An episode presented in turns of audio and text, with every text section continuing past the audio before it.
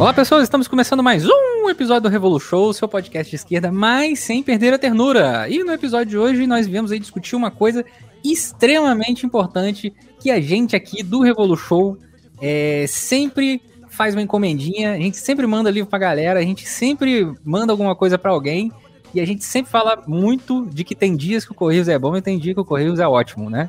E hoje a gente vai falar aqui com trabalhadores dos Correios. Então, nossa temática hoje são esses trabalhadores aí que são extremamente essenciais há séculos neste país, né? E que estão vivendo um momento aí, mais um momento, na verdade, problemático na nossa terrinha, né?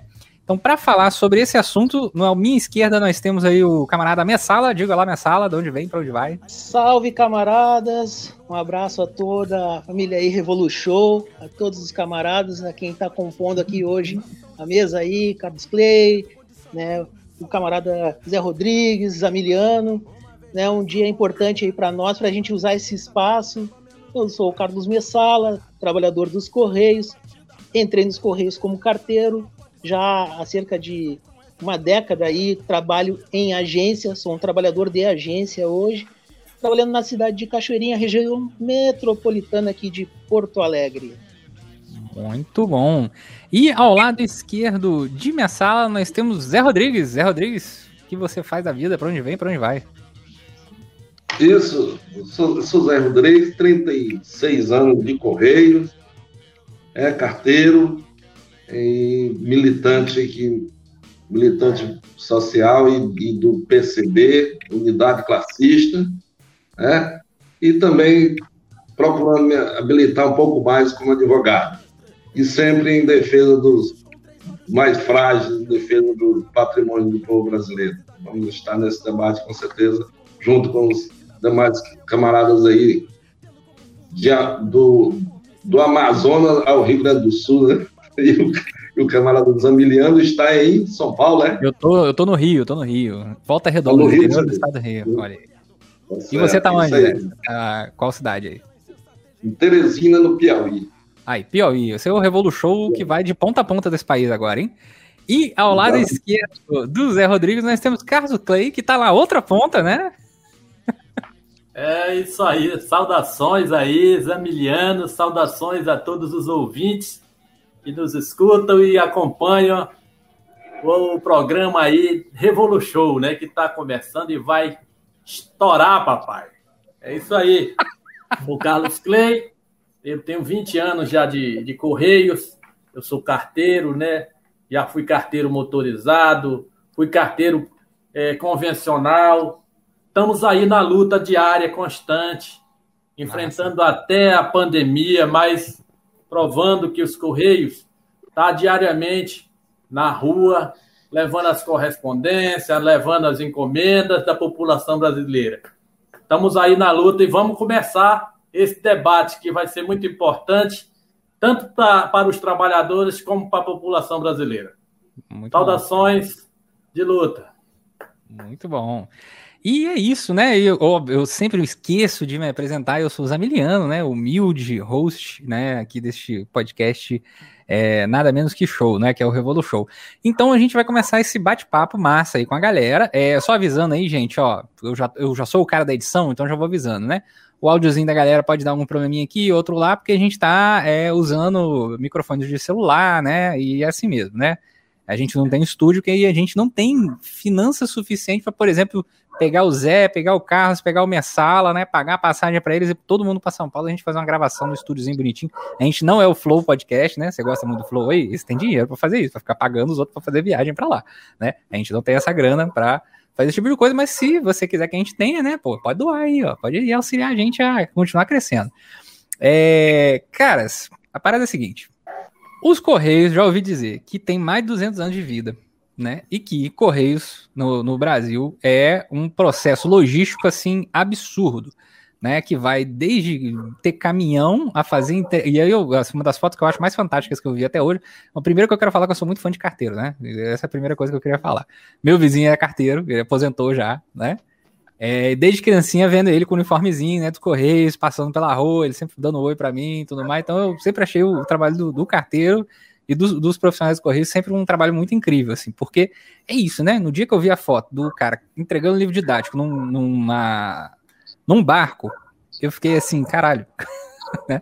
Os caras estão entrega massa. assim no barco, né? Na bike, na moto, no avião, né? É, só não tem balão, né? Eu não sei que talvez o Correios em algum momento da história do, do, Brasil teve balão, mas assim, eu acho que não deve ter tido... usado, deve ter usado em algum momento. É uma instituição tão, tão antiga, né? Talvez tenha usado um Zeppelinzinho, né? para fazer alguma entrega em algum momento, né? Cavalo, tem certeza que em algum momento cavalo era muito normal nos Correios, aliás. É... E aí, assim, a gente sempre fica com isso na cabeça, né? O, o, cara do correio é o cara, né? Tem o cara que vai entregar as coisas pra gente, de vez em quando vai correr do cachorro, ou vai ser muito amigo do cachorro, né? É, e, ou vai correr das pessoas que não querem receber alguma carta, às vezes, também, né? Porque isso acontece. É, mas, assim, o que, que é o trabalhador dos Correios, assim? O que, que o, o, trabalhador dos Correios faz? Ele só é o cara que entrega umas encomendas só? Ou ele faz mais coisa? fiquei sabendo que até operador de celular o Correio chegou a ter tá tendo ainda, eu acho que ainda tem, né? Eu acho muito, muito louco isso. Mas, Messala, você que é aí, que é o cara que trabalha na agência, como é que é esse negócio aí de ser trabalhador do correio? Tchê, isso aí é, é algo fantástico, realmente, assim, porque a gente tem aquela, aquela leitura do, do, do, trabalhador dos correios, daquele, do tradicional, né, do carteiro levando a cartinha ali, né, de porta a porta, enfim, né, é, é aquela leitura poética, né? E que e realmente a nossa profissão, né? Os Correios tem, tem toda essa poesia. Mas tem um mundo também, assim, dentro dos Correios que é desconhecido, como tu citaste agora, a questão do telefonia móvel, né? Nós temos o chip do, dos Correios, o pessoal uhum. chega lá e pergunta, tá, mas qual o chip que, que vocês trabalham, né? De qual operadora, né? Querendo saber de qual das tradicionais, digamos assim, né? Disse, não, é chip dos Correios, né? Então, é, a agência dos Correios, por exemplo, assim, está em. A gente citou agora que tem gente aqui de Manaus, é, Teresina, Rio Grande do Sul. O Correio está em todos os municípios do país. E nós levamos de não somente a, a cartinha, como desde alimentos, remédios, o que tu pode imaginar é é, é, no caso, feito essa logística com, pelos correios, né? Tu pode depositar valores, assim, né? Tu pode receber de uma agência para outra, de repente tu tá lá numa cidadezinha, não tem banco, tu tá sem o cartão, não sei o quê, tu pode vir fazer um depósito numa agência dos correios e sacar lá nessa agência lá adiante, tu pode fazer a postagem de encomendas internacionais, né? Tu tem, até pouco tempo atrás aí, a gente tinha não, não sei se posso falar, mas enfim, o DPVAT a gente fazia esse trabalho né, do seguro, né, o camarada ia até a agência dos Correios, né, tem o, o, o tradicional, né, Papai Noel dos Correios, que é já feito aí há muitos anos, né, que mostra muito bem esse lado social, né, do, dos Correios, e que infelizmente aí ao longo do tempo vem se perdendo, essa questão mais social, né, dos Correios essa coisa de, de, de estender realmente, inclusive até a cartinha social que nós tínhamos, né, ela se findou. A cartinha social era um centavo, o selo da cartinha social, para vocês saberem, é um centavo. Tu podia mandar uma cartinha que cortasse o Brasil para chegar do Rio Grande do Sul lá até o norte do país, num país de uma, dimensões continentais, por, por, por um centavo. Como é que o correio consegue fazer isso e cobra um centavo? Porque nós temos né, o subsídio cruzados, os, os camaradas depois até podem externar mais sobre isso, porque a gente faz a disputa nos grandes centros para atender todo esse Brasil que por vezes é esquecido, mas não pelos correios. E nós atendemos dessa forma, levando livros didáticos para esses locais. Né? Não atendemos só Rio, São Paulo, Porto Alegre, Salvador, Belo Horizonte. Não, atendemos as cidades mais distantes. Então, como eu disse, o correio ele faz um serviço que muitas vezes o pessoal imagina somente daquela cartinha. Tanto é que vi Paulo Guedes fazendo um discurso certa vez e dizendo assim: ah, por que correios se ninguém mais usa carta? Né? Ninguém manda mais carta. Correios não é só carta. E mesmo se fosse carta, existe, repito, um Brasil esquecido, a gente pode até dividir esse Brasil assim, ó, do litoral até o meio, e depois dali é um Brasil que muitas vezes se corresponde ainda Na era do telefone celular e do computador, se corresponde sim através de uma correspondência e muitas vezes de um telegrama. Então é um Brasil esquecido que, aos nossos olhos, muitas vezes não é enxergado. Não é enxergado e o correio estende a mão e faz esse trabalho social e, e é extremamente importante para a nação brasileira. Ainda mais num país como o Brasil, com tantas diferenças sociais, tão precário em vários aspectos, o correio é fundamental. Um correio que vai em todos os locais e sempre tentando buscar situações novas, como, por exemplo, a gente citou aqui, né, telefonia móvel, que tem também esse lado social, por ser um valor bem menor, é menor do que as das outras operadoras, então abre uma possibilidade para aqueles que não tinham acesso à, né, telefonia móvel começar a ter essa possibilidade através dos correios. Sim, eu gostaria de complementar da, da importância do, dos Correios, do, do, trabalho que os Correios fazem, além de entregar cartas e encomendas, objetos postais em todo, em todo o Brasil, e isso no setor de encomendas e objetos postais tem crescido mais ainda agora com o período de 2020 para cá, com a pandemia, e esse tem crescido muito. Mas também a importância que os Correios, que esse, esse governo atual assumiu falando mal que vai que ia destruir, vender ou fazer qualquer coisa com os Correios, ele teve que engolir que representante do governo em relação, em relação àquela catástrofe lá em Minas Gerais, os mantimentos que foram doados lá para Brumadinho, foi Brumadinho mesmo o, o último evento, foi arrecadado todos e, entregue lá à população pelos Correios. Você vê tamanho da importância da empresa, uma logística que ninguém tem no Brasil, e é uma logística do povo, montada, paga pelo, pelo cidadão brasileiro, pelo povo brasileiro. É um patrimônio que eles estão querendo entregar. Ou seja, além desse papel da questão do solidária, que foi feito gratuitamente pelo, pelo, pelos Correios, porque tem uma logística invejável, tem outro papel importante que eles estão destruindo, que aqui para o norte e nordeste teve uma importância muito grande, a questão do banco postal. Os Correios funcionou como banco de 2003 até recentemente. Ou seja, a, a maioria dos municípios do país que não tem banco era atendido pelo Banco Postal dos Correios aquela população que recebe seu benefício previdenciário, seu benefício, seu salário do, do, do município. E hoje o governo já destruiu o Banco Postal. E esse povo, na grande maioria dos municípios agora, não tem aonde receber um dinheiro, não tem aonde sacar um dinheiro. Tem que se deslocar, tem que viajar.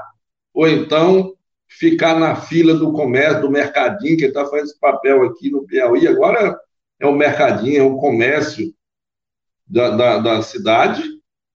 E aí fica, chega um cliente para pagar um talão, a outra pessoa já está ali. Você vai pagar talão de quanto? Para poder sacar aquele dinheiro do talão que ele vai pagar.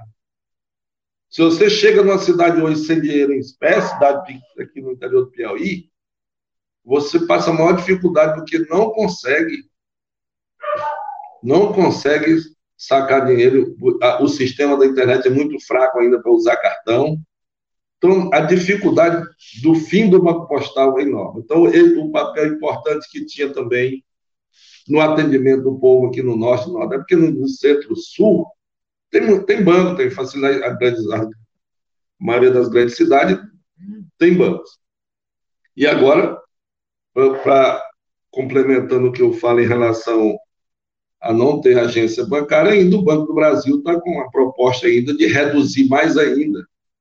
E aí o governo ameaça privatizar também a Caixa Econômica. Isso é colocar uma dificuldade para as pessoas, a dificuldade econômica para os municípios, lamentável.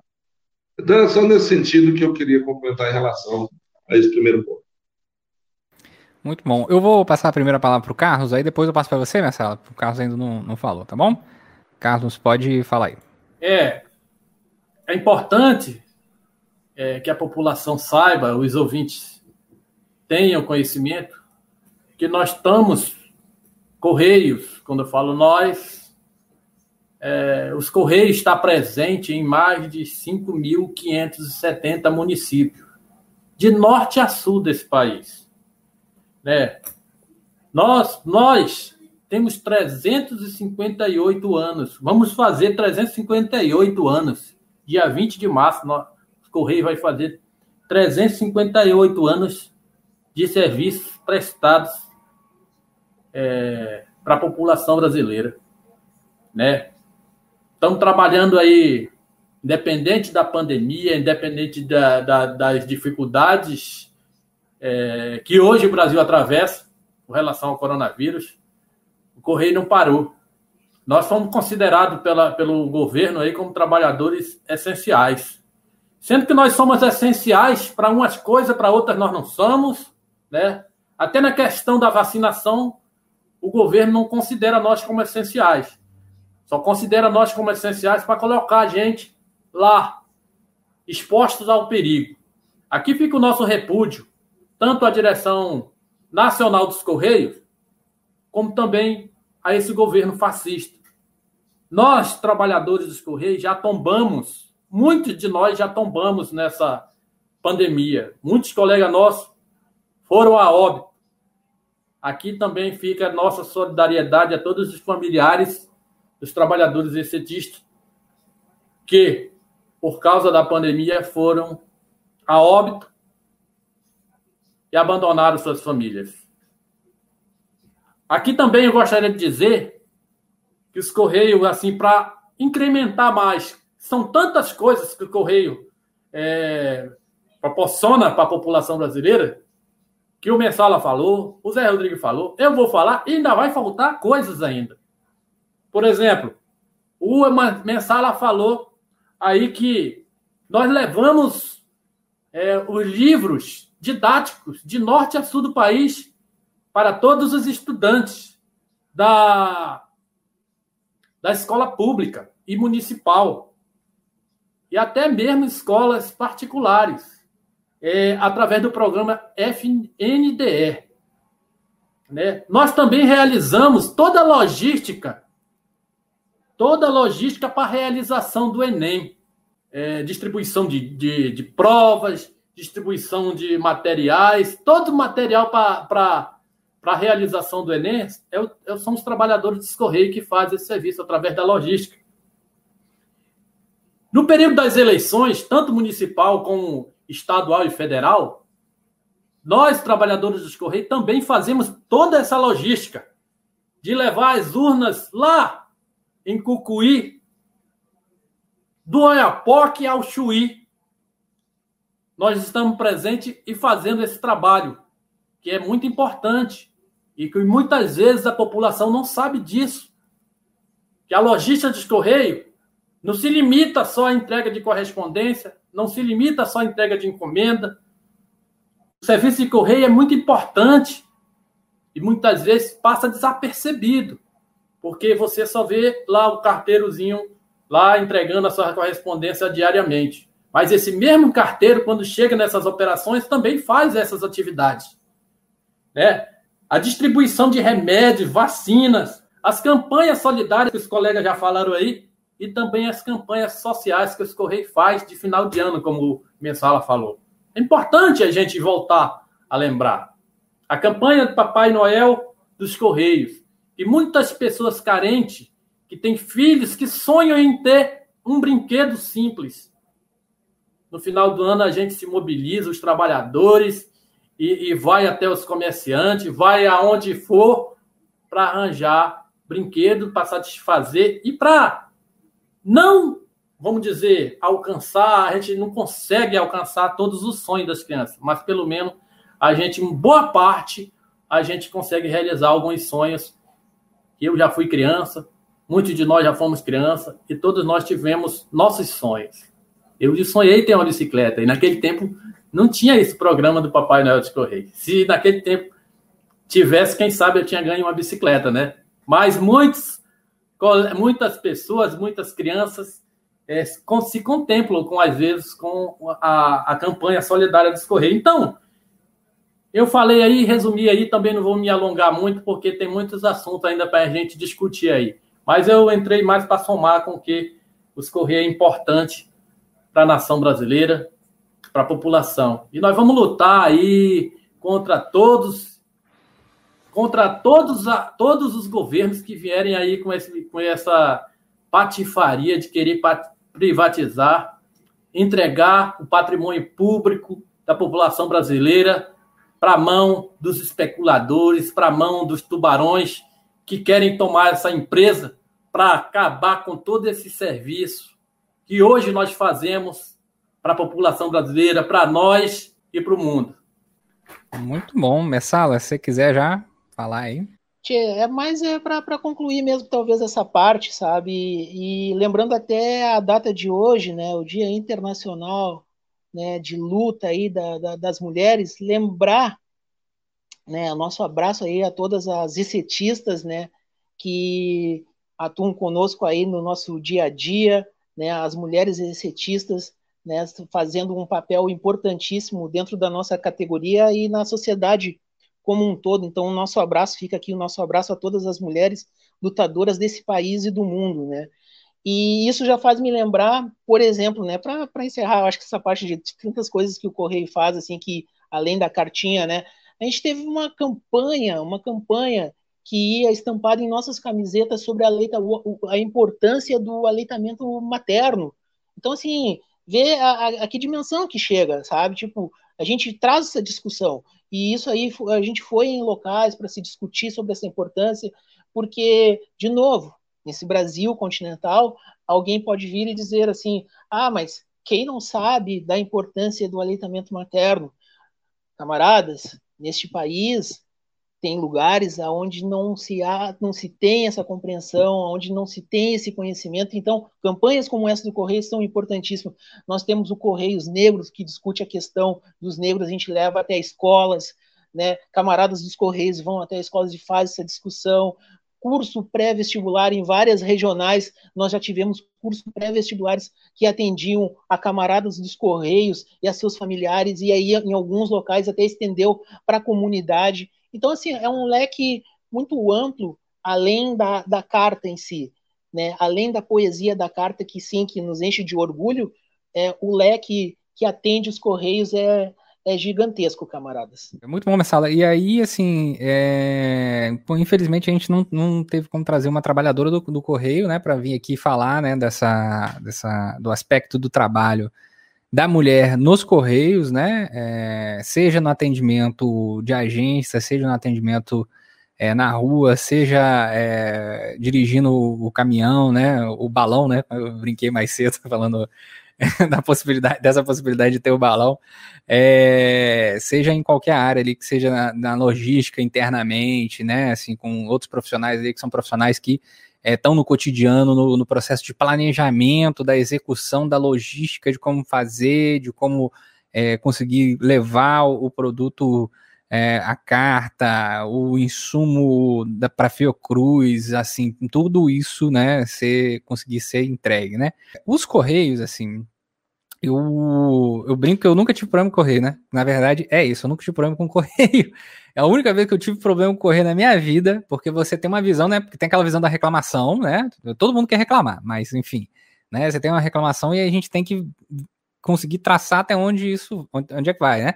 Eu vi recentemente uma pesquisa do Tribunal de Contas da União, se eu me bem se é de 2009, 2018, depois eu procuro direitinho, falando que o correio tem 97% de efetividade nas suas entregas. Isso é coisa pra caralho, né? Isso é, isso é muita coisa. Você conseguir 97% de entrega para 5 mil e blau municípios num país de dimensão continental não é pouca merda. Assim, é, é, é, muita coisa para se fazer, né? Para entregar, para entrar no barco, para assim, enfiar em região que não tem estrada, não tem asfalto, que não tem, sabe? É, é muito, isso é um trabalho muito incrível assim de ser feito.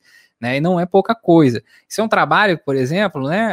Aquele senhorzinho lá, né? O rapaz pobre, tadinho, coitado. É chamado Jeff Bezos, né? Que é o rapaz aí que é dono da Amazon, né? Essa grande corporação internacional deve estar tá doido para botar a mãozinha aí no correio, em toda essa estrutura logística que tem no país, né? Pegar de porteira fechada ali e ficar mais feliz ainda fazendo suas entregas utilizando os bens que são do, que são criados há 358 anos, né? Pela população desse país, né? Seja no período do Brasil colônia, seja no período do Brasil império, seja no período no Brasil republicano, né? É, os Correios sempre teve lá, né? Fazendo o seu processo de trabalho ao longo de todos esses anos. Então a gente tem essa, essa coisa, né? Dessa, dessa reclamação dos Correios, etc. E aí, como eu tava falando, eu só tive um problema com o Correio uma vez, e não foi culpa do Correio, na verdade, porque assaltaram o carro e eu tinha pedido um livro de econometria soviético, e aí perdi o livro, né? Enfim, nunca, nunca, nunca, introdução à econometria. olha, olha, na época que eu tava pensando em fazer, né? Tipo, não, nós estudando econometria aqui, que é uma coisa muito louca, né? É, infelizmente não, não deu, né? É, mas não foi culpa dos Correios, em definitivo. E teve uma vez, e eu acho isso muito importante, eu sempre falo isso com as pessoas quando eu tô falando na rede social, né? É, quando o carteiro, quando o profissional vai entregar alguma coisa, né, na sua casa, etc., e você vê que tem uma certa dificuldade no processo de entrega, é muito importante você perguntar o que está acontecendo. E a gente fica fetichizando o trabalhador, né, e a gente não sabe como é que é o cotidiano do trabalho dele. Né? Agora que na, na, pandemia é mais complicado, né, é, porque não dá para você ficar puxando papo ali, né, com, com, com o carteiro, você coloca ele em risco e você fica em risco também. Mas assim, é, sempre quando o pessoal entregava, né, ou levava uma aguinha pra galera, porque, porra, ficar trabalhando na rua é uma desgraça, né? Ou eu uhum. é, perguntava, e aí, como é que estão as coisas, etc. E foi numa dessas de perguntar como é que estão as coisas, né? É, que na época que o Michel Temer foi fazer a primeira reforma, tentativa de reforma da Previdência, uma galera que já tinha mais tempo de casa, né? Olhou aquilo ali e falou: putz, eu vou acabar tendo que pagar pedágio, eu não quero pagar pedágio. Então uma galera foi lá e, e se aposentou, né? E aí, aqui na minha região, em Volta Redonda, né? Eu perguntei isso, falei, cara, que que tá acontecendo, assim, que tá demorando, é, etc. E o rapaz falou assim, cara, todo mundo que tava no centro de distribuição lá, a maioria já tinha tempo de casa, já vê esse negócio da reforma da Previdência, os caras se aposentaram a gente tá trabalhando com três pessoas para atender uma cidade de 250 mil habitantes, para fazer o processamento. Aí eu, porra, né? E aí a gente começou a ter que ir lá, né? Então, assim, veja como é que uma coisa simples, né? Que é essa coisa do cotidiano que vem para você, né? Tipo assim, ó, putz, tá dando uma atrasada, nunca atrasou, né? Que que tá, e aí você faz a pergunta, o que que tá acontecendo?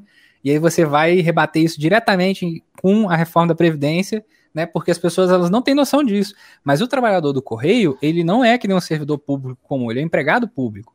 Né? Ele é, ele tem CLT, ele tem, ele tá ligado diretamente à CLT, tá ligado diretamente ao INSS, né? Então, quando tem a reforma trabalhista que bate na CLT e quando você tem reforma previdenciária que bate no INSS, o trabalhador dos Correios sofre tal qual todos os demais trabalhadores.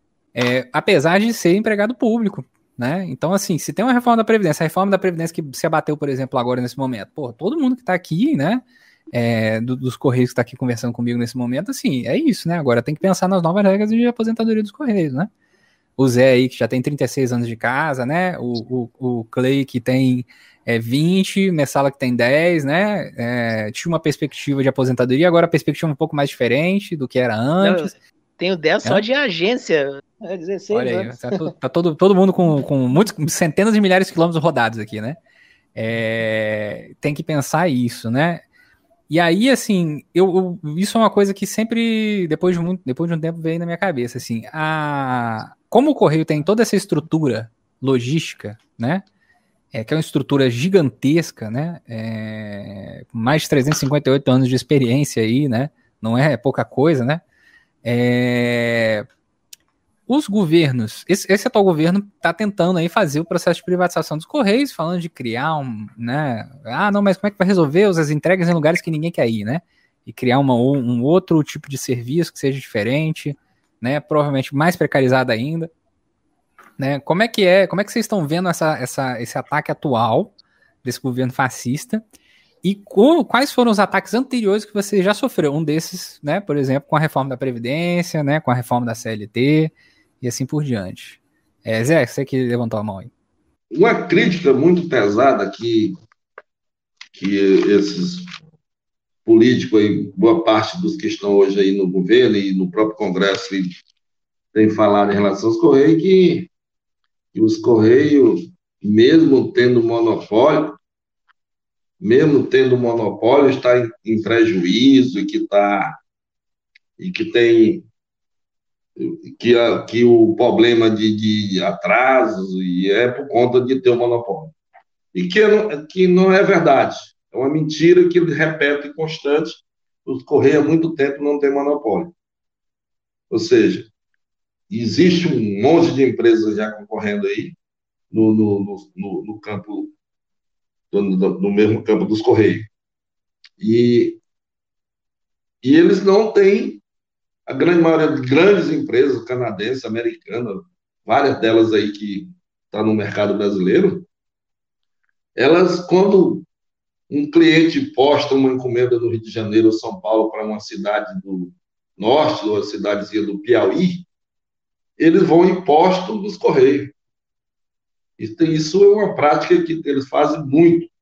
Ou seja, cobra caro do cliente né, e pagam um preço mais barato dos Correios para mandar pelos Correios. Aí ele só faz colocar a, a encomenda da FedEx ou, ou, da DHL e bota no envelope do, dos Correios na caixa dos Correios. E hoje, voltando à questão do monopólio, os Correios não têm monopólio da cartinha comum, que o Messala explicou aí, que cada, qualquer cidadão pode escrever uma carta com um centavo. E telegrama. Ou seja, carta, telegrama, e, e que é, hoje é o mínimo, que são poucas pessoas que escrevem telegrama. O resto não tem mais monopólio. Inclusive, Zé, o único telegrama que eu recebi na minha vida foi quando eu passei no concurso. Nunca mais recebi um telegrama. É. Aí, assim, eu quero, eu quero levar um pouco em relação à questão do, da política da desmoralização, da destruição dos Correios. A questão da desmoralização dos Correios, que sucateamento. Ou seja, começaram a sucatear constantemente, não, não, não fornecer material de trabalho bom, carro, moto, bicicleta, começaram a não fornecer e nem dar manutenção. Com, iniciou vários PDVs e cada deles saindo muita gente, como esse, teve um agora que, que encerrou a primeira etapa, saiu mais de 12 mil trabalhadores. Ou seja, teve em cerca de 2013, chegou a ter 125 mil trabalhadores no Correio do Brasil. Hoje nós estamos apenas com 88 mil. Ou seja, enquanto a população cresce, o, o setor específico de encomenda cresce muito, e a empresa reduz. O último concurso foi em 2011. Aí eles, a cada governo, eles aprovam é, precarização, ou seja, aprova legal. Eles aprovaram no governo Temer, o Ministério das Comunicações aprovou uma portaria precarizando a entrega de correspondência, tirando o carteiro da porta do cidadão brasileiro. Ou seja, o carteiro que passava no seu bairro ou na sua rua todo dia, passou, deixou de passar, passou a, a, a passar no seu bairro ou na sua rua a, a cada três dias, porque a área de distribuição dele aumentou três, quatro vezes. Então ele tem que, que separar. Hoje faz essa região, amanhã faz a outra região, Aí vai, porque é uma precarização legal, uma portaria do Ministério das Comunicações legalizando a, a precarização. Ou seja, e isso intensificou em reclamações, foi algum é processo que intensificou em reclamações, que é para exatamente ter a opinião pública chegar e dizer, ó, realmente os Correios não tem como continuar. Então, assim, o que vem ocorrendo dentro dos Correios nos últimos anos, dizendo que, o Correio deu prejuízo, o Correio teve uma certa dificuldades aí, logo após, no final do, dos governos do PT, teve uma dificuldade financeira, mas logo em seguida já recuperou, já está dando lucro, e muito lucro. E aí, é claro que é por isso que existe o, os abutres aí do capital privado que quer os Correios.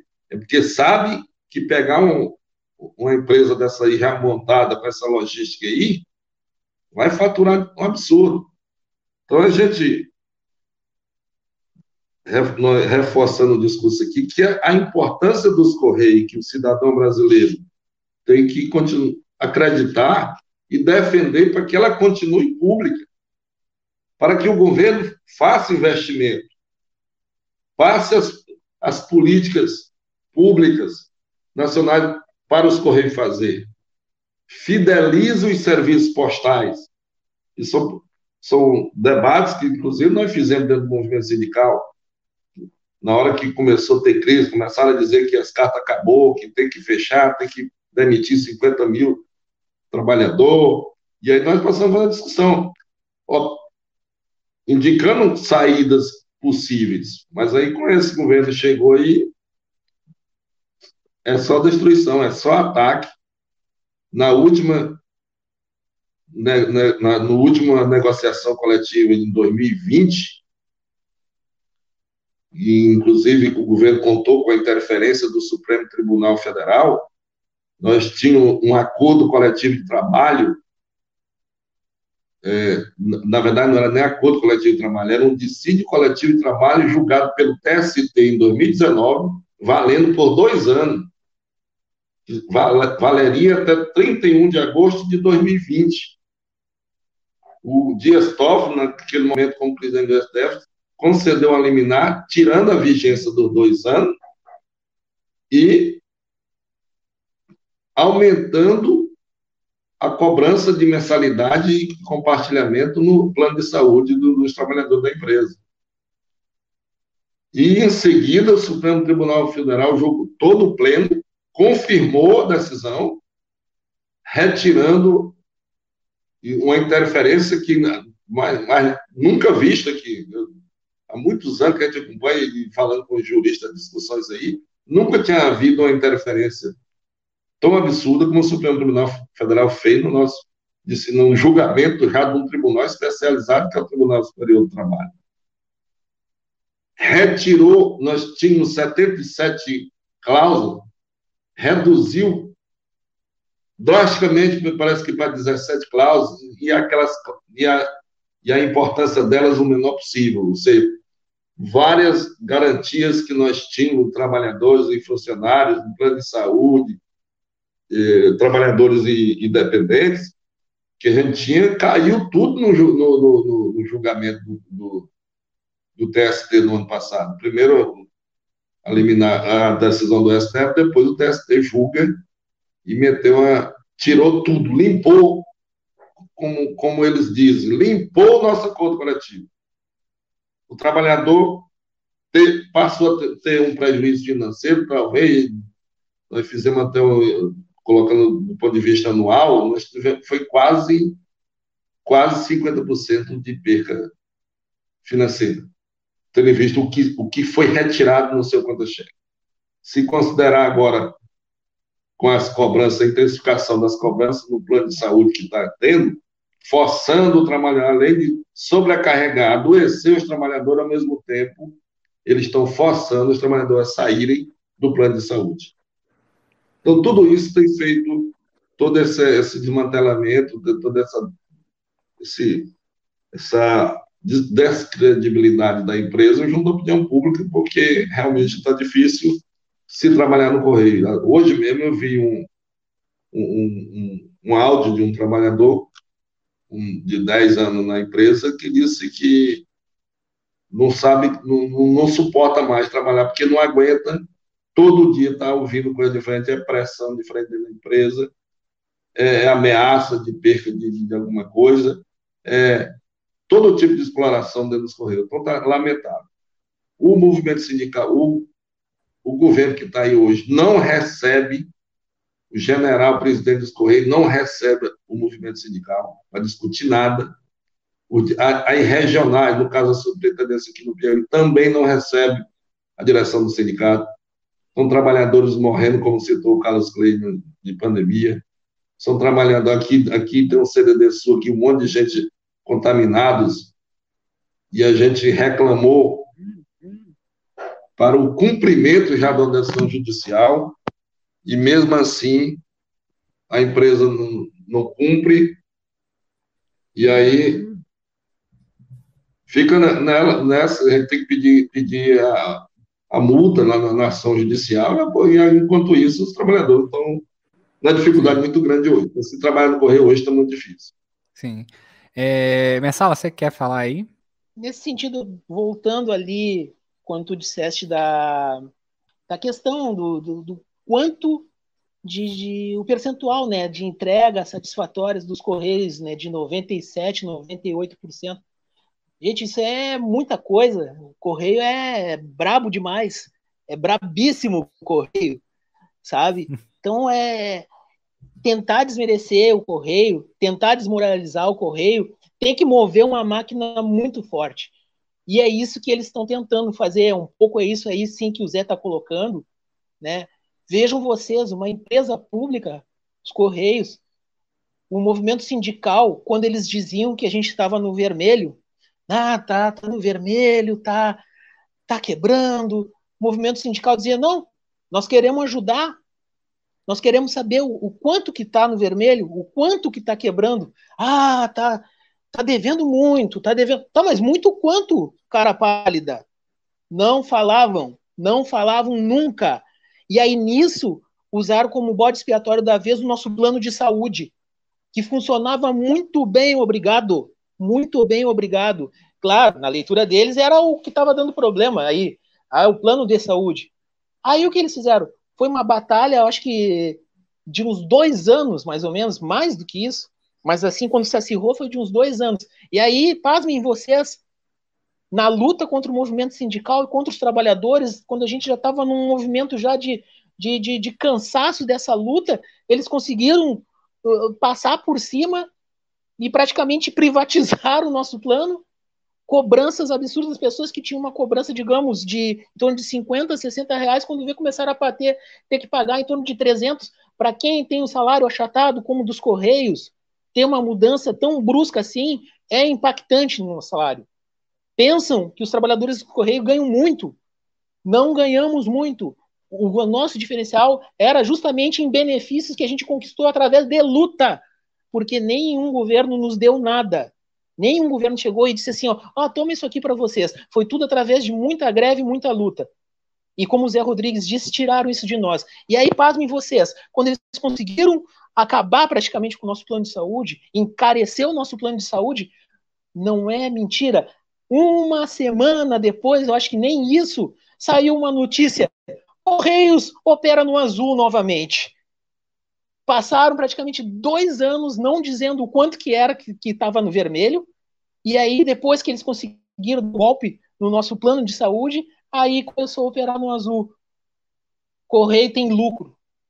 Meus amigos, o Correio, salvo uma data ou outra, mas muito brevemente, que talvez tenha alguma perda, sempre trabalhou com lucro e ainda mais agora num período assim de uns 3, 4 anos para cá com o incremento do e-commerce, principalmente agora na, no período da pandemia, nós aumentamos nossos recursos ainda de forma estrondosa. Zé Rodrigues colocou muito bem. Nós e é temos... exatamente por isso, né? Por esse aumento desse lucro que tem uma galera de olho em vocês, né? Mas com certeza, mas com certeza não, não é um caco velho. É aquilo que a gente falou, faz uma logística numa, num país continental, se bobear até de balão, como tu disseste, Zamiliano.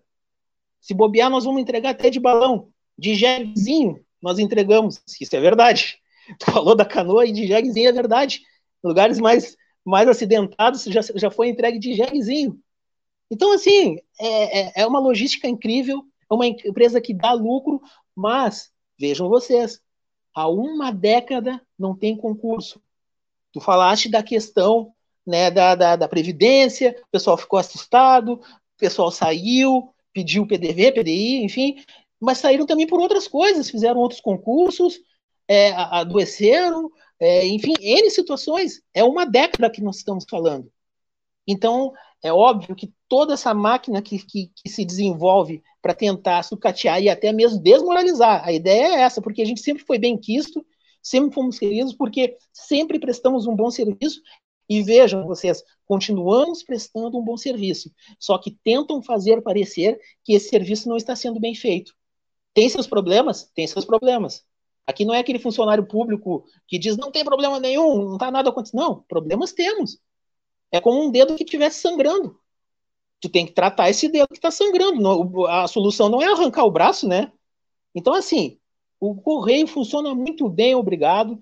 Tem que arrumar aqui e ali, mas são reparos que tem que ser feitos. E não entregar para a iniciativa privada, que, como foi já dito aqui, não, não, não vão atender esses rincões do Brasil. É um verdadeiro crime entregar as nossas empresas públicas, agora falo de forma geral, para a iniciativa privada. Num país como o Brasil, que em muitos aspectos, em muitos locais, beira a miserabilidade, tu entregar o serviço público para a iniciativa privada é um verdadeiro crime nesse país. E assim, é, é muito bom, né? Porque o, o fascista, ele é, é, em suma, um grande hipócrita, né? E aí, como todo bom hipócrita, né, ele fala que ele é patriótico, ele é um grande patriota, está muito preocupado com o país, né? E ele é tão patriótico, tão preocupado com o país, que na primeira oportunidade ele vende a Transpetro. Na primeira oportunidade, ele vende a, a Liquigás, né, que produz gás no botão de gás do país. Né? Na primeira oportunidade, né, eles vendem, né, como foi feito aqui na década de 90 na minha cidade, a Companhia Siderúrgica Nacional, para a gente parar de produzir aço, né? É, aqui a gente já é especialista em privatização, aliás, né, na nossa cidade, que a gente sabe muito bem como é que funciona isso, né? Primeiro eles começam a parar de investir, e aí eles começam a precarizar o trabalho, e aí nesse processo todo eles começam a fazer um processo de propaganda, tá vendo? Ó, lá, eles não têm competência para fazer esse tipo de coisa né? Tadinho do Estado brasileiro, ele não tem competência. Eu acho isso muito fantástico, né? O Estado brasileiro ele não tem competência para gerir a logística, mas ele tem competência para gerir indústria nuclear, ele tem competência suficiente para conseguir, né, comprar dois porta-aviões para o exército brasileiro, né, para a marinha, né, tem competência para fazer as manutenções dos aviões da aeronáutica, tem competência para mandar foguete, mas aí, né, uma empresa, não, aí, aí não tem competência. Então tem assim, tem uma coincidência assim engraçada, né? Tem competência para uma coisa, que não dá lucro, né? Porque definitivamente, né? O exército brasileiro não dá lucro, desculpa aí, ele dá lucro para os outros, né? O exército brasileiro não lucra, né? Ele dá lucro para Lockheed, ele dá lucro é, para as grandes empresas de foguete, para as grandes empresas de, de munição, né? Para a CBC, a Companhia Brasileira de Cartucho, né? Ele dá lucro é para essa galera. É, para leite condensado também, se tu tiver uma fábrica para leite, leite condensado. condensado dá lucro para Friboi lá, né, comprando picanha, né? Mas quando ele dá lucro, né, por conta própria, aí não, aí é incompetente, tem que vender, né? É, é, são coincidências que eu acho muito interessantes, né? Que a gente tem no os nosso cara, país. Os, né? cara, os caras falavam do SUS. Ainda tem, né? A Inocência ainda tem algum, agora estão tudo envergonhados, né? Estão envergonhados embaixo do, do tapete, junto com a sujeira embaixo do tapete, mas falavam do SUS que diziam que tinha que falando. acabar o SUS, mas é, olha, é brincadeira. Continua falando, né, com suas propostas mais absurdas possíveis, e uma dessas é da, do processo aí de você é, dividir, né, e aí eles aprenderam muito bem isso, né, não é uma novidade, né, Napoleão já fazia muito bem essa brincadeira de dividir e conquistar, né, é uma tática antiga, que é o que eles vão fazer, por exemplo, agora com a Caixa Econômica Federal, né, tentar dividir a Caixa Econômica Federal para uma Caixa Econômica Digital, e dividir ela para dividir os trabalhadores e, por sua vez, ter uma facilidade maior no processo de privatização. Então, assim, provavelmente já deve ter isso aí também pensado para os Correios, né? Começar a subdividir os Correios. Não, agora a telefonia vai para um outro canto aqui, isso aqui vai para outro canto lá, a gente divide os trabalhadores mais possível, porque agora vocês da telefonia não são mais trabalhadores do Correio, vocês são trabalhadores da telecomunicação, então o sindicato de vocês não pode ser mais o, esse sindicato aqui, então dividir a categoria, né? Faz isso aqui, joga para lá, né? Faz um bem bolado e aí tenta privatizar o mais rápido possível para acabar com essa estrutura é, que é do nosso povo, né? É, que, que é sustentada pelo nosso povo. Mas o fascista, ele, como bom hipócrita, vai falar que ele é patriota, né? Ele é super patriótico, ele tá super preocupado com o país. Por isso que ele entrega o país, porque a preocupação dele, ele se preocupa tanto com o nosso país, que ele fala assim: eu, eu tô muito preocupado com esse país. Então eu vou entregar para alguém que sabe realmente mexer com esse país, que não é do nosso país, né? Como é a preocupação do cara, né?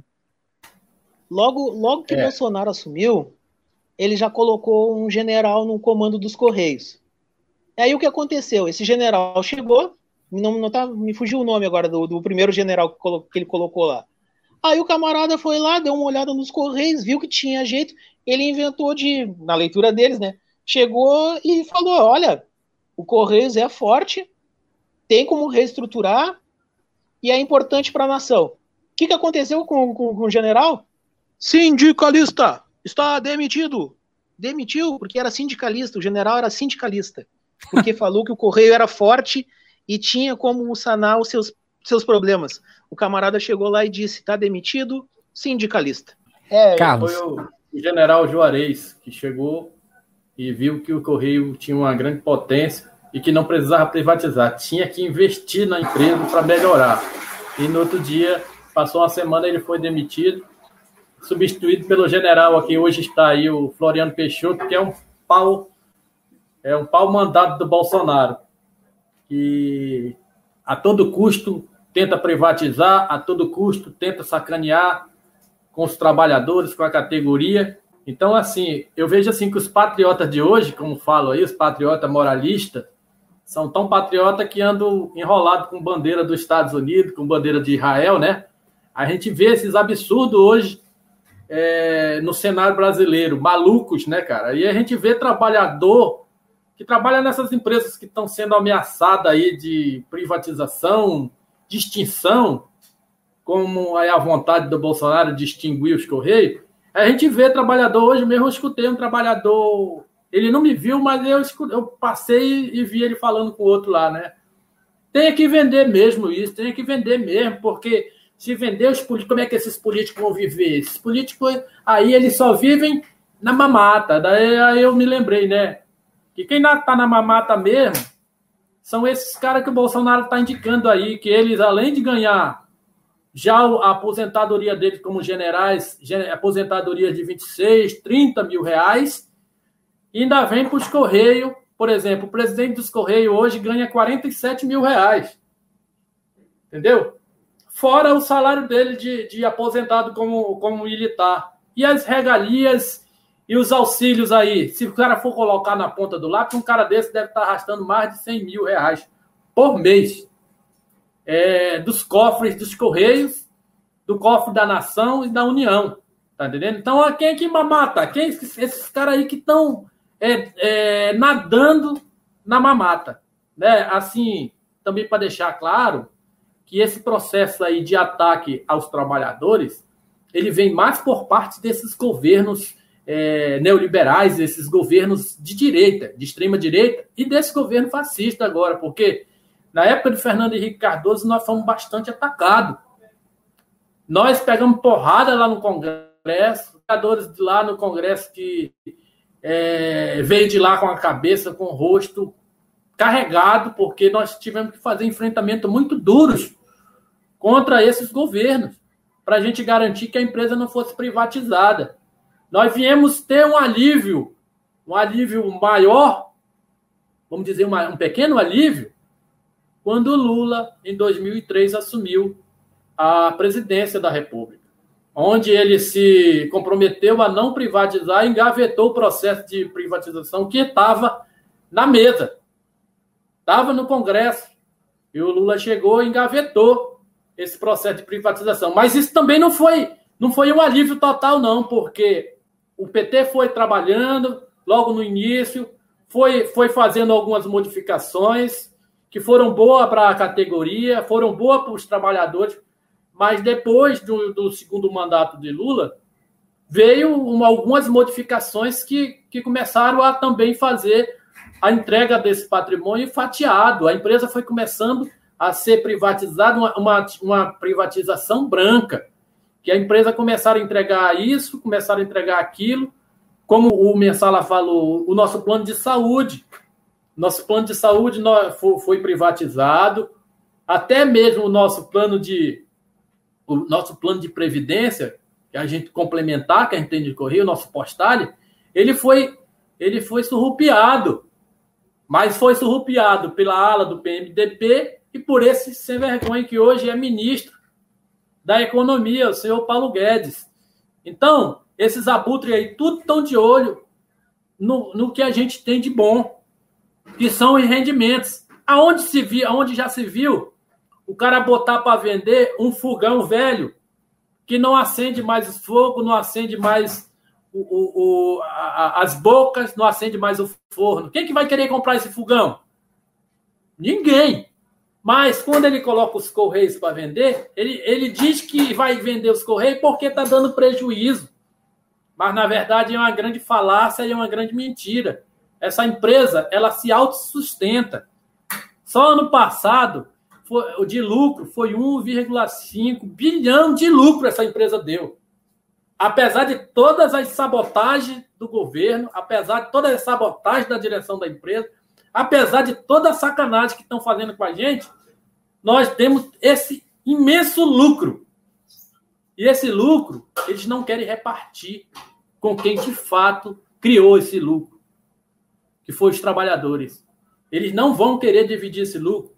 Na verdade, eles vão querer entregar todo esse patrimônio para a mão da iniciativa privada. Eles estão com vontade de entregar isso aí para a Amazon, como você falou, para a DHL, para a FedEx.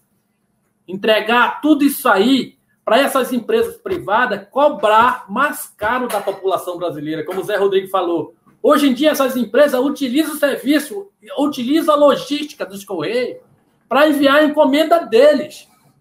Mas aí, quando eles se apossarem dos Correios, eles vão fazer esses preços que ele cobra da população fazer valer para todos. Então, os ouvintes que estão aí, a população brasileira tem que estar tá, tem que estar tá esperta porque privatização é coisa de ladrão. Só quem sai ganhando é o ladrão. E, e depois da privatização acontecendo, o que vai, vai acontecer é muito pai de família sendo demitido, é muito pai de família com salário achatado, rebaixado, com menos direito, e a miséria vai aumentar no país, e também o índice de pessoas desempregadas, que hoje já é 14 bilhões. Isso aí vai passar, vai chegar a uns 15, 17 por aí. Entendeu? Porque querem privatizar Correio, querem privatizar Banco do Brasil, querem privatizar Eletrobras, querem privatizar Petrobras, querem privatizar tudo. Esses caras querem entregar toda a nossa soberania de mão beijada a preço de banana para iniciativa privada, especuladores, para os grandes empresários internacionais. Então, vamos ficar esperto, companheirada, vamos ficar esperto, população, porque esse governo aí não é patriota, não. Esse governo aí é um governo mais ladrão que já existiu na face da terra, aqui no Brasil e no mundo. Cara, isso que você está falando, o, Carlos, e, e que a gente está conversando aqui, me lembrou de uma. Eu não sei se vocês conhecem o Galo, né? Galo é um entregador de aplicativo de São Paulo, né? Que faz parte dos entregadores antifascistas. Uhum. Isso, é motoboy, né? É, e Galo, ele deu uma entrevista tem um tempo, né? É, e saiu agora, eu vi recentemente, na né, entrevista nos 100 anos aí da Folha de São Paulo, que é uma, um jornal que a gente não tem que ter engano nenhum com eles. Mas nesses momentos raros, né? Em que eles deixam o trabalhador falar, né? A gente tem que se aproveitar desses momentos raros aí que deixam o trabalhador falar, apesar de saber que toda a máquina deles gira a favor do capital, né? A favor e contra os trabalhadores. E aí essa entrevista com o Galo é muito bom, né? Porque é entrevista de comemorativo de 100 anos, né, da, da, deles, e aí o Galo rasga o verbo, né, na entrevista, assim. E ele fala isso, ele fala assim, cara, você acha que essa galera aí, pô, os caras, o dono da Amazon, né, os caras dono da Rap, Uber, não sei o que, não tá de olho nos Correios, não quer transformar o trabalhador no Correio no trabalhador de aplicativo? Porra, imagina só, cara, tu abre lá, né, o aplicativo dos Correios, falando assim, vem ser entregador do Correios. E aí o cara entrega pro Uber, entrega pro Correio, entrega pro, sabe? É, totalmente precarizado, sem vínculo nenhum, num alto nível de terceirização e quarteirização. Você acha que, que os caras não sabem disso, pô? Os caras não querem fazer isso? Sabe? Transformar esses caras tudo em trabalhador de aplicativo também, né? É, precarizado que nem, que nem eles são, né? E assim, porra, o, e o Gala fala muito bem, né? É, e eu fiquei pensando nisso, fiquei, fiquei lembrando disso, na verdade, né? É, dessa possibilidade de transformar tudo num aplicativo, né? E o Galo fala isso de uma maestria, assim, fantástica, né? O Galo, ele, ele nesse, nesse negócio, ele fala, praticamente ele pega o, o, penúltimo capítulo do Capital, né? Que é sobre assim chamada acumulação primitiva, e explica ali como é que funciona, né? Ele fala exatamente disso, assim, o, o, o, a entrega sempre existiu. O que os caras do aplicativo fizeram foi lá cercar aquilo e falar, não, agora é nosso, esse negócio aqui. E aí você não tem para onde correr, sabe? Que é o que acontece na acumulação primitiva, né? A terra tá lá, pô. A terra sempre teve lá. Os caras fizeram, foram lá e cercaram a terra, falando, não, agora você não pode trabalhar mais aqui, pô. Agora você tem que, tem que conseguir um salário para você conseguir sua terra. Não é assim que funciona mais, não. Só complementando, essa questão do, de transformar o trabalhador de correio em entregador por aplicativo, está inclusive respaldado agora com a reforma trabalhista. Ele pode colocar como é, é, é contrato é, parcial, pode fazer contrato é, de várias formas, né? Agora ele pode usar. Aqui hum. agora mesmo foi externado um problema aqui na, na greve dos do transporte coletivo aqui em Teresina, por conta da redução que houve do, dos ônibus, vários motoristas, principalmente aquele ligado ao movimento sindical, ligado a que faz, que faz luta, não são convocados para trabalhar. Portanto, ele já, o empresário já, já colocou a, a reforma trabalhista, ele só recebe quando trabalha, quando ele é convocado. O cara recebia uhum. dois mil reais, passou a receber 600 reais, 700 só por alguns dias que ele, que que ele é convocado para trabalhar. Isso. Eles já estão implantando, desde a reforma trabalhista, que eles estão implantando isso, isso cada vez mais e empobrecendo os trabalhadores. Sim, isso que o que está sendo implantado assim, é muito interessante, né? Porque na verdade é, é uma é um avanço sobre uma coisa que está lá no capital também. Então, assim, é, é isso eu, eu, quero deixar interessante para o ouvinte, né? Para ele entender isso, né?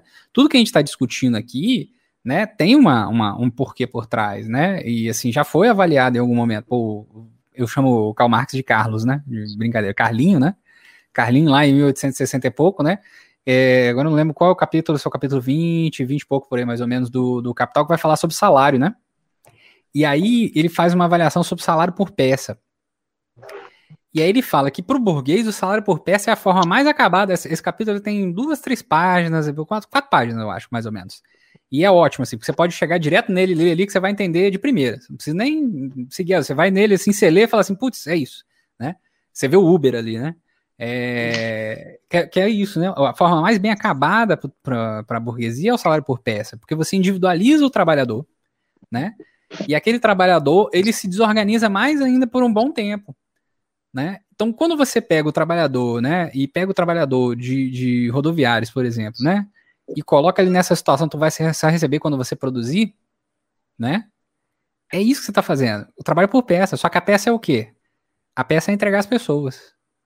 Né? Então, quantas pessoas você está entregando por dia? Quantas horas de trabalho teve? Foram tantas horas de trabalho? Quantas pessoas entraram? Então, pode piorar o negócio. Então, o trabalhador do Uber é isso, né? Ele é o trabalhador por peça. Então, quantas, quantas pessoas você conseguiu entregar? Em quantas horas? Em quantos minutos? Em quantas viagens?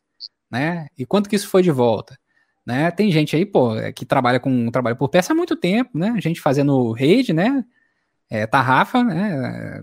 Fazendo rede e, e recebendo 25 centavos por, por rede feita, né? E aí a pessoa tem que fazer milhares de redes para conseguir um, uma graninha ali, e ela tá fazendo na casa dela. Né? Na casa dela. Então tá completamente apartado dos demais trabalhadores, separado dos demais trabalhadores. Isso é ótimo pro burguês, porque, né? O trabalhador demora mais para se organizar demora mais ou, ou até na, na perspectiva deles não, não vai conseguir se organizar, né? E se vocês lembram bem aqui, quando eu, eu citei das nossas conquistas, todas as nossas conquistas, e acredito que para o conjunto da classe trabalhadora, todas as conquistas que foram dadas foram em momentos onde que o coletivo falou mais alto, os sindicatos estavam na frente, os trabalhadores estavam organizados, e, e é um tabuleiro de xadrez eles conseguem ver essa jogada, eles, eles, eles fazem a leitura perfeita de que, que nós vamos movimentar as nossas peças dessa forma. As peças para a classe trabalhadora só tem um, um, movimento, é se mover coletivamente. É através de, de, dessa maneira que nós vamos ter força. Então é óbvio, eles vão, vão fazer alguma, algum movimento para que consigam quebrar a espinha dorsal disso. Então trabalham com, a, com as mais é, inúmeras situações e a, e a principal hoje é a, é a questão do, do teu mérito, busque seu mérito, seja empreendedor, sabe? Tipo, faça você mesmo a sua riqueza, sabe? É, venha conosco, venha ser burguês. Não, meu amigo, tu não, tu não, tu não vai enricar como eles estão dizendo, sabe? Tipo, tu não, não vai criar riquezas assim, muito pelo contrário, sabe? Tipo, tu, tu vai estar tá trabalhando, fazendo uma batalha no, no de manhã para conseguir pagar o leite e o pão de tarde, e, e, e, assim, aí, aí alguém vai vir e vai dizer isso para o trabalhador: ah, mas é assim que funciona. Não, Não, camaradas, não, não é assim que funciona. Não é assim que funciona. Nós temos que nos organizar. Hoje nós estamos falando aqui né, da, da, de uma estatal, dos Correios. Citei outras estatais, tudo aqui foi citado. Vocês falaram da Caixa, Banco do Brasil, falamos do SUS, enfim. Né, nós estamos falando de, de uhum. Do, do, serviço público brasileiro. Mas eu, eu, eu falo isso assim para qualquer trabalhador, sabe? O trabalhador que estiver nos ouvindo nesse instante, entenda que o que eles mais querem é que a gente que a gente fique isolado num canto, na nossa bolha, a gente entendendo que é ali que vai ser o meu ganho, que ali vai ser o meu diferencial. Nunca o isolamento, nunca a solidão da classe trabalhadora vai ser o ideal ou vai ser algo que vai fazer a gente crescer como, como trabalhador, como um, um pai de família, uma mãe de família, alguém que, que pensa realmente que pode conseguir mais. E o mais para a classe trabalhadora, eu repito, por mais redundância que seja, por mais que repetitivo que seja, é o conjunto, é estar junto. Então, não, não podemos cair nisso. E, e sim, nos Correios eles querem. Eu vi agora há pouco, não sei se a gente pode citar o nome aqui da é, a Mercado Livre. Mercado Livre colocou, não, nós vamos fazer entregas, não sei o quê, aí passou na TV. As vans ali parando, os carros parando, a uberização. A uberização, sabe? Tipo, tu vai lá, tu recolhe o Mercado Livre, as encomendas do Mercado Livre vai sair para entregar. E essa é a ideia. E assim vai ser nas demais, sabe? E eles vendem coisas para a classe trabalhadora, muitas vezes, assim, e a classe trabalhadora compra. Tipo, eu ouvi de colegas não, que a, a, privatização seria bom porque é, é, vamos se, se bobear, vamos ganhar em dólar. Aonde isso, cara pálida? Aonde isso? Sabe, tipo, é, totalmente fora de questão. Então, ah, é aquilo, quem se destacar, quem se destacar vai ficar. Aonde? Aonde?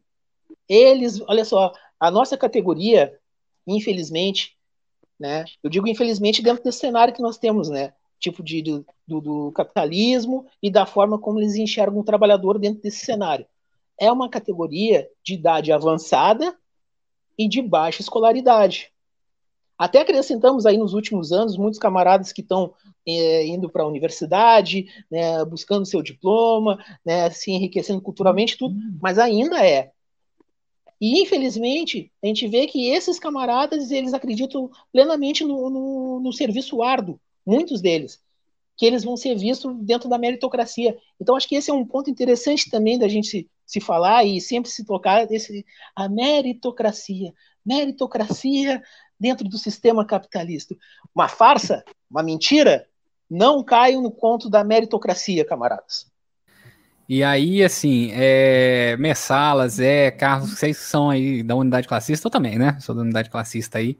É, quais ações aí que, tá, que vocês estão vendo ocorrer assim para começar esse processo de, de, mobilização da categoria, até mesmo para isso que o próprio Carlos falou, né? É, de é, conseguir tentar barrar né, essa tentativa de, de, de, privatização aí que o Bolsonaro, no meio da pandemia, né? Desgraça do ser humano, né? Em vez de estar tá preocupado com, com, com vacina, né? Com, enfim, ele se preocupa com qualquer outra coisa, sprayzinho no nariz, cloroquina, etc, tudo mais, e a privatização dos Correios, a privatização da Eletrobras, a privatização de todo o sistema de petróleo possível no nosso país, né? A gasolina aí batendo, né? Aqui na minha cidade tá batendo R$ 6,24, né?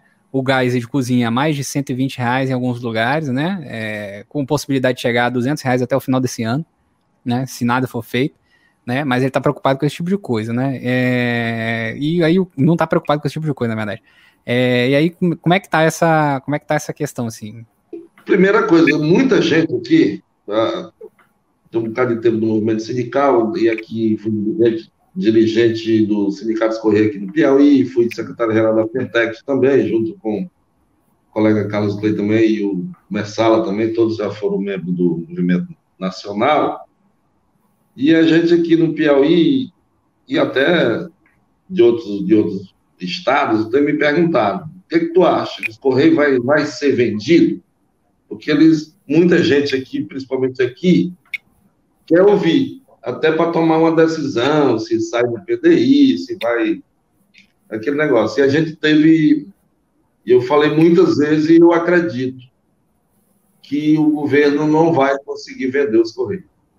O que a gente tem percebido na, nas pesquisas, nas manifestações, é que a população ela tem, tem compreendido a importância da empresa e, e dificilmente esse projeto vai avançar no, no Congresso.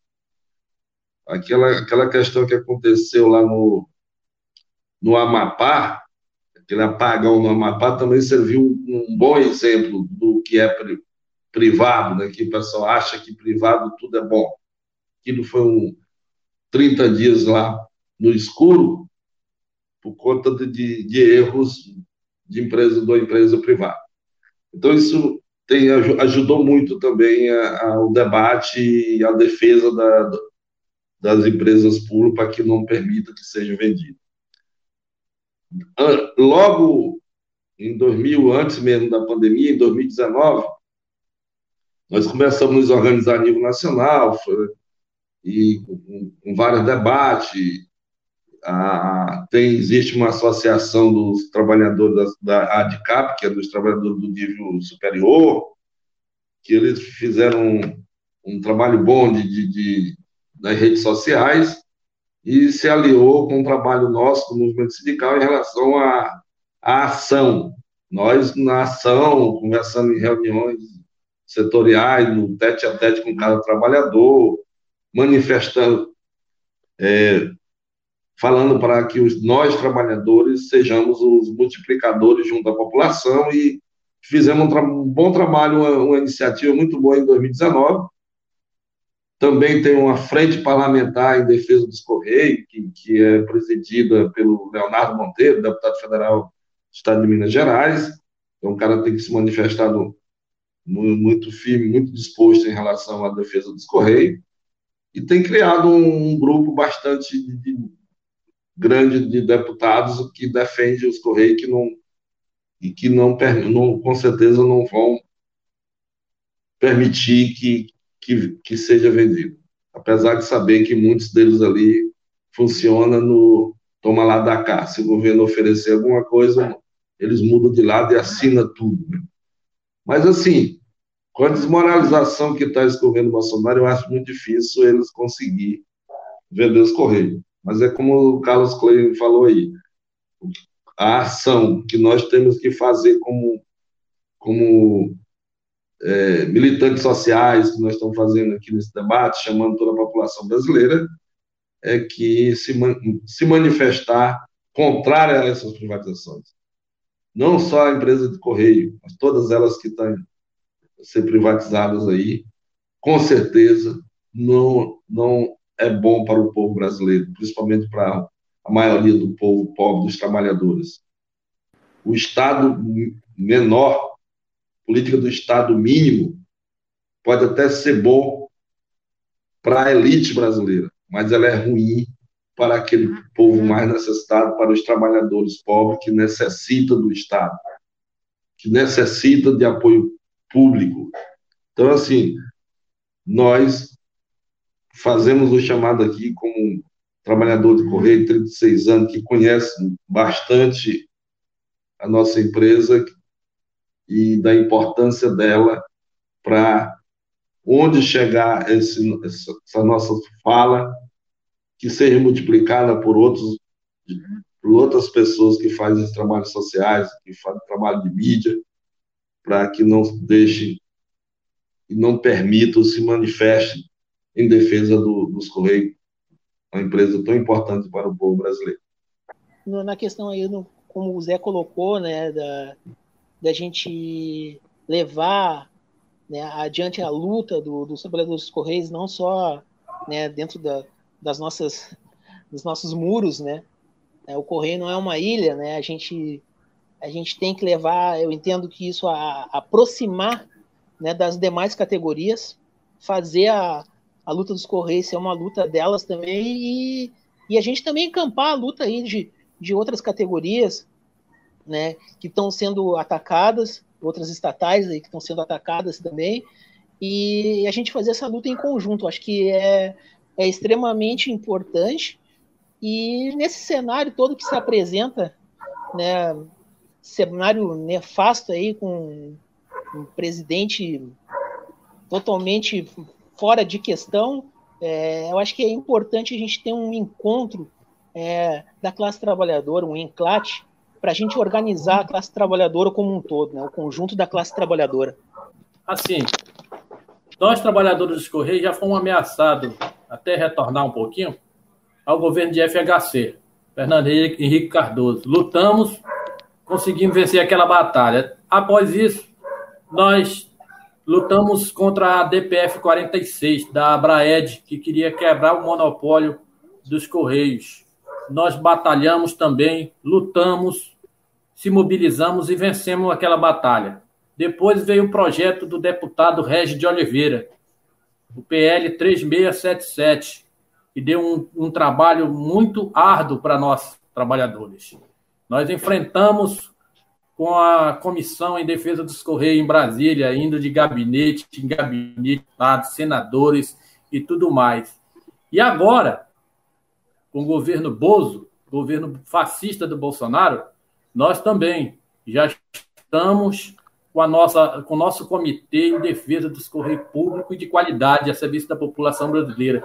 Nós, antes da pandemia, nós já estávamos trabalhando, já tínhamos visitado vários deputados e agora estamos esperando ver se a gente consegue aí a volta dos deputados em seus comitês aí, em seus gabinetes em Brasília, para a gente dar continuidade nesse trabalho, né? Mas também nós também estamos ampliando esse trabalho aí com os sindicatos, para os sindicatos também fazer esse mesmo trabalho junto aos parlamentares, vereadores, deputados estaduais, deputados federais, senadores, prefeitos, governadores em, nos seus estados, porque todo esse pessoal é responsável e depende dos Correios. Entendeu? Cada município, o prefeito é, é, é responsável pelo aquele município.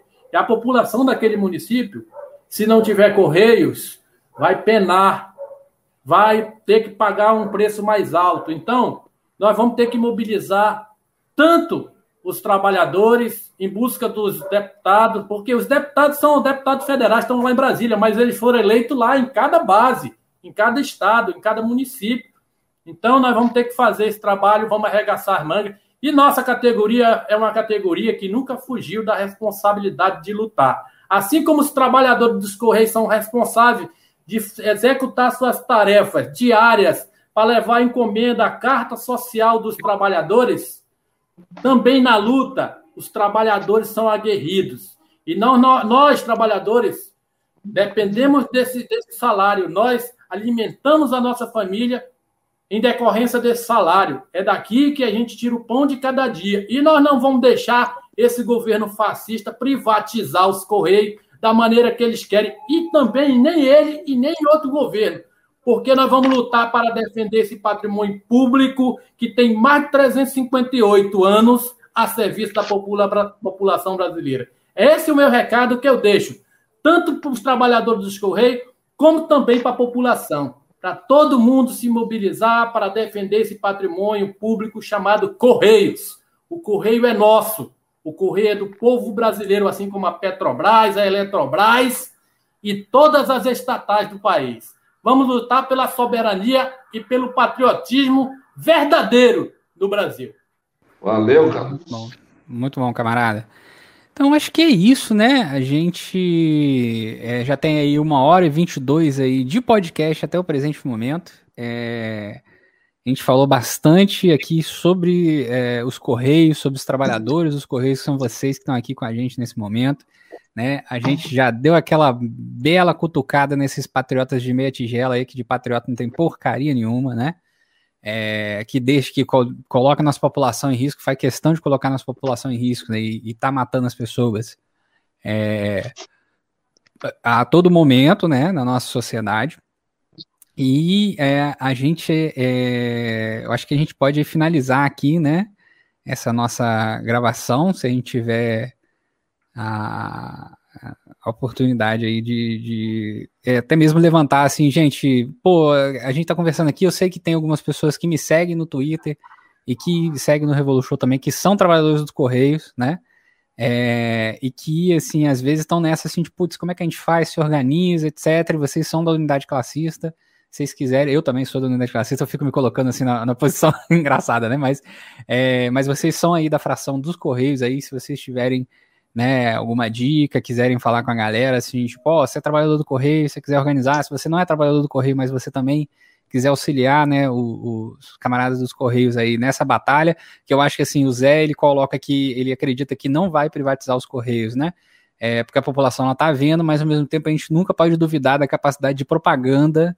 né, e de agitação dessa corja miserável, né, que tá na mídia aí todo dia, falando muita merda, né, é, a todo momento, né, vamos lembrar que hoje, no dia de hoje, por exemplo, né, a gente está aí, eu brinquei com o pessoal mais cedo, né, sobre isso, né, é, que quando o Bolsonaro estava no processo de campanha, alguns analistas econômicos falando que se ele fosse eleito, né, o dólar ia cair para 2,50, né, e a gente, nesse exato momento que a gente está, né, a gente está com o dólar a 5,71, né, então, assim, eles fazem essas análises porque estão fazendo propaganda e a ideia da propaganda é essa, né? Se você pegar, por exemplo, como eu fiz no processo pré-previdência é, social ser reformada, né, deformada mais uma vez, né? É, e você prestar atenção, né? Em um mês, a, a, assim chamada dívida da Previdência Social, ela variava de 60 bilhões a 300 bilhões. Então, quem que está fazendo esse cálculo? Né? Cada jornal fazendo um cálculo diferente, aí um jornal fala 300 bilhões, faz 60, parece um bingo, né? Então a, a, ideia dos caras é, nesse bingo aí, né, é enganar o máximo de pessoas, enganar o máximo de trabalhadores, que Carlos fala, Messala fala também, né, em relação a essa questão de uh, o trabalhador acreditar que vai, vai, ganhar em dólar, né, vai ganhar em dólar. Isso não é novidade, assim, quando a gente aqui na década de 90, né, no processo de privatização da usina, uma, o sindicato peleguíssimo convencia os trabalhadores de que agora ele poderia ser dono da empresa também, porque ele podia comprar ações da empresa na, na na Bolsa de Valores. Hum. Pergunte aí qual daqueles trabalhadores lá tem ações da usina. Nenhum. E se der mole, nem o cara do sindicato teve. Sabe? É, foi processo de privatizar a usina que de 30 mil trabalhadores caiu para 10, pô. 20 mil pessoas ficaram desempregadas de uma vez só. E depois foram sendo terceirizadas e reincorporadas. A cidade foi para casa do caralho, sabe? É, assim, a cidade foi, assim, um inferno, sabe? E os caras, tipo assim, porra, caralho, a gente foi enganado. E os caras enganam mesmo, né? Eles fazem propaganda, falam na televisão, né? Botam, bota, bota uma gravatinha, né? Bota aquele terninho, tem aquele jeitinho de falar, né? Se impor, se impostar e tudo mas Tudo isso faz parte desse processo, né? De, de, de, fazer propaganda, né? O cara bota um jaleco já parece que ele sabe de tudo, né? Só que ele não sabe porra nenhuma, ele só tá com um jaleco, você botou na cabeça que aquilo ali dá autorização para ele falar esse monte de, de asneira que ele fala, né? E no final das contas, quem toma na cabeça, né? E quem é, é, é, acaba se ferrando no meio desse processo é a gente que tá ali, né? Andando de chinelo, né? Andando de bermuda, né? Tendo que trabalhar de sol a sol, igual vocês trabalham aí, o pessoal que tá na rua, né? Vai de um lado pro outro, tomando sol na cabeça, né? Correndo risco aí de ter câncer de pele no processo de trabalho. Quantos trabalhadores do Correio já não tiveram problema com, de pele por causa disso ao longo dos anos de trabalho, né? É, por conta da, da, excesso de exposição do sol, né? Por conta desse todos esses problemas e que os trabalhadores ficaram lutando, né? Por um boné, né? Por o, pela, pela segurança no trabalho, né? Quantos trabalhadores não sofrem acidente todo dia? É essa galera aí que, que, que se ferra, né? É a gente que se ferra no final das contas. E o cara da gravata continua lá, né? Falando as merdas dele, sendo pago para falar isso, né? 2,50 e de repente 5,70. Né? Quem vai cobrar o cara? Ele vai fazer autocrítica? Ele não vai fazer autocrítica. O liberal, ele nunca faz autocrítica. Ele sempre vai botar a culpa no outro, né? Ele nunca vai fazer autocrítica. Você não vai ver um liberal aparecer e falar assim, putz, é, fiz merda quando falei aquela análise lá de 2,50. Desculpa. Errei. Não vai ver isso né? Mas ele vai botar a culpa em qualquer outra coisa. Aí ele bota em qualquer coisa. Ele bota, fala que o Brasil vai virar Venezuela, ele bota em qualquer coisa. Fala que o Brasil vai virar Venezuela, bota a culpa na China, bota a culpa em Cuba, bota mas ele nunca tem culpa de nada, sabe? Ele sempre tá bem na fita, né? Aí a culpa do trabalhador, né? Enfim. A, então, a soberba é deles, é a, so, a soberba deles impede que eles venham e peçam desculpa à classe trabalhadora. Isso nunca vai acontecer. Porque a verdade é que eles odeiam a classe trabalhadora. Não é. se pede desculpa para aquele que você não é. considera, né? Essa Exatamente. é a verdade do liberal. Assim, Só que ele fica fingindo que gosta. então, assim, camaradas, eu já, eu já acabei fazendo a minha conclusão aqui, né? Eu, quero, eu vou, vou passar primeiro pro Carlos, depois pro Messala e depois pro Zé. Vocês fazem a conclusão de vocês aí. Se quiser falar do unidade classista também, sinta-se à vontade, tá? É assim, ó. Hoje a gente vê comercial de supermercado falando aí. A carne baixou. Aí o cara corre lá pro supermercado para ver se o preço realmente baixou. Aí quando o cara chega lá, é, se decepciona. O preço está mais alto, o preço, o preço. Aí o cara vai lá perguntar do gerente, mas vocês não colocaram ali a faixa que, que a carne baixou? Daí disse, não, baixou. Baixou que estava naquela prateleira ali de cima, a gente baixou lá para a prateleira de baixo. Tá entendendo? Hoje é o comercial, é o comercial que o pobre hoje vê. Os preços do caro, é carne, um, um litro de óleo custando nove reais, o feijão, um, um, um horror de preço, arroz. Rapaz, o pobre era pobre, alegre e satisfeito. Hoje o pobre virou miserável. E aquele que era de classe média, hoje está virando pobre. A situação cada vez mais está ficando pior. Né? Gasolina nós estamos aí, tem estado por aí que a gasolina já ultrapassou os seis reais. Como você falou, o dólar está lá nas alturas. Ninguém mais consegue fazer aquela viagem para Disney, como o Paulo Guedes falava, né? E tão cedo não vai. Não vai nem mais aí para o interior aí do Piauí, como é o nome, saco pequeno. Entendeu? Tá, a coisa está começando a ficar difícil. Entendeu? Hoje o cara coloca 50 reais que chega, na, no, no, no, no, no posto, aí no, no posto de. Põe dezão aí, dezão só dá um pingo, o cara vai embora, tá entendendo? E o carro não roda. Então, o que eu tenho a falar aí para a população é que a gente tem que lutar. Nunca, nada foi, foi fácil na vida e nem vai ser na vida da classe trabalhadora, na vida da, da, da, das organizações sociais. Tudo é preciso que a gente lute. Mas agora está sendo pior as coisas e agora nós temos que lutar com mais intensidade para a gente conseguir garantir a permanência do que nós temos e conseguir avançar em direitos. Porque senão daqui a, daqui a mais uns dias nós vamos estar tudo na rua disputando aí, pedindo esmola todo mundo junto, a Associação dos Miseráveis no Brasil. Então é preciso ter energia, é preciso ter força para lutar e sempre acreditar na unidade da classe trabalhadora. É importante a união, é importante a unidade de todos os trabalhadores que estão ameaçados de privatização. Assim também como os trabalhadores que estão aí que fazem parte desses 14 milhões que estão desempregados aí. Vocês têm que lutar, porque esse governo aí não vai melhorar a vida de ninguém. Eles vão melhorar a vida de quem já é rico, de quem já é milionário. O pobre vai se lascar cada vez mais com esse governo, porque eles querem é que a população morra. Vê aí a vacina. A vacina, eles não estão nem aí para a vacina. Um fica jogando para o outro o presidente jogando a responsabilidade para o governador, o governador jogando a responsabilidade para o presidente, para o prefeito, e ninguém faz nada para tirar o trabalhador, para tirar a população do risco de morrer com coronavírus. Então, hoje, nós temos que lutar contra o fascismo, temos que lutar contra todos esses essas sabotagens aí e temos que lutar com mais firmeza.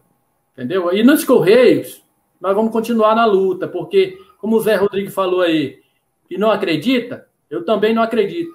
Mas a gente, como tem espírito de luta, a gente vai todo tempo estar tá reforçando a luta, mobilizando mais a categoria, porque nós vamos lutar para defender esse patrimônio público chamado Correio, que tem mais de 358 anos, e nós queremos ver de chegar até 500 anos de bons serviços prestados para a população brasileira. Muito obrigado aí aos companheiros que estão aí, que fizeram parte dessa desse podcast, né?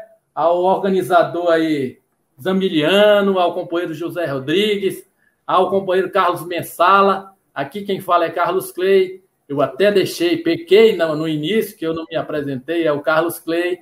Eu sou de Manaus, Amazonas, sou diretor da Federação Nacional dos Trabalhadores dos Correios. Hoje estou como diretor de políticas sindicais e estou aí à disposição de todos os companheiros que queiram é, entrar em contato para tirar dúvida, para falar sobre os Correios, para falar sobre o, o, a, as situações vividas pelo povo brasileiro hoje. Então, estamos juntos, estamos na luta e estamos firmes. Saudações, Carlos Clay. Isso aí, camarada. Espera, esperamos aí que a gente tenha contribuído aí esclarecimento de, o que é realmente os Correios e que faça com que as pessoas façam propaganda aí fora em defesa da nossa empresa. Agradeço aí estar presente aí com os camaradas aí, de Messala e Carlos Clay. Já tivemos várias batalhas juntos e foi um prazer estar com você, Zamiliano, camarada Zamiliano.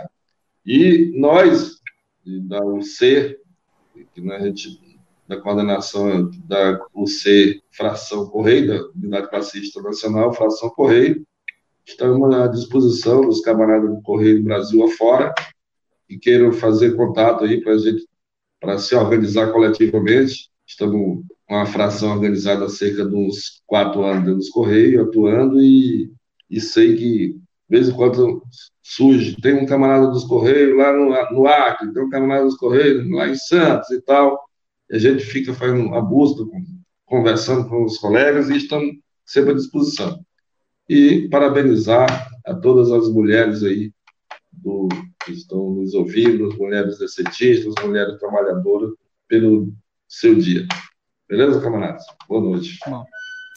É, e aí, complementando o que o, o, Zé falou, né? Camarada exitista aí que estiver nos ouvindo nesse momento aí, como é que eu faço para entrar em contato? Pode mandar mensagem para mim aqui que eu repasso para todo mundo aqui para facilitar esse, esse negócio aí, né? Messala, pode dar aí. Bom, camaradas, é o meu encerramento, eu acho que é um agradecimento, assim, Zamiliano. Muito obrigado realmente aí ao podcast do Revolution né, que abriu esse espaço aí para nós, um espaço importantíssimo, né, um espaço para, então, que nem eu disse, eu acho que para o conjunto da classe trabalhadora, depois tu mesmo dissesse que vai vir outros camaradas de outras categorias também, né, fazer aqui esse, esse debate, essa conversa, esse bate-papo, né, que eu acho que é importante, e dizer como, como é importante, né, a, a classe trabalhadora se ouvir, desmistificar alguns aspectos, por exemplo, hoje, né, no caso dos Correios, né, desbravar um pouco aí o que realmente está acontecendo dentro dos Correios, e eu acho que foi uma hora e meia aí muito proveitosa, onde a gente pôde ver, escutar aí o Zé Rodrigues, os camaradas Carlos Clay, tu também, Zamiliano, foi muito pertinente em todos os momentos aí que, que citou algumas situações do Correio, ou situações gerais, assim, eu acho que que foi um, um, momento muito proveitoso aí para o conjunto da classe trabalhadora, para nós, trabalhadores dos Correios. Então, eu, em nome aí da unidade classista aqui do Rio Grande do Sul, da unidade classista Correios, né, a fração Correios, e também do Partido Comunista Brasileiro. Eu só tenho a agradecer e que venham mais momentos como esse aí para o conjunto da classe trabalhadora, para nós trabalhadores dos Correios, até a vitória, camaradas. É isso. Muito bom. Então é isso, gente. Mandar um tchauzinho para todo mundo aí, para você que está nos ouvindo nesse exato momento. E não se esqueça, né, sempre que possível, né, tá, apoiar aí o padrinho do Revolu Show né, é, que faz com que esse podcast seja possível de existir aqui e continuar fazendo esse incrível e maravilhoso trabalho de propaganda e agitação que a gente vai fazendo. Então, um abraço para todo mundo e tchau, tchau. Um abração. half to half.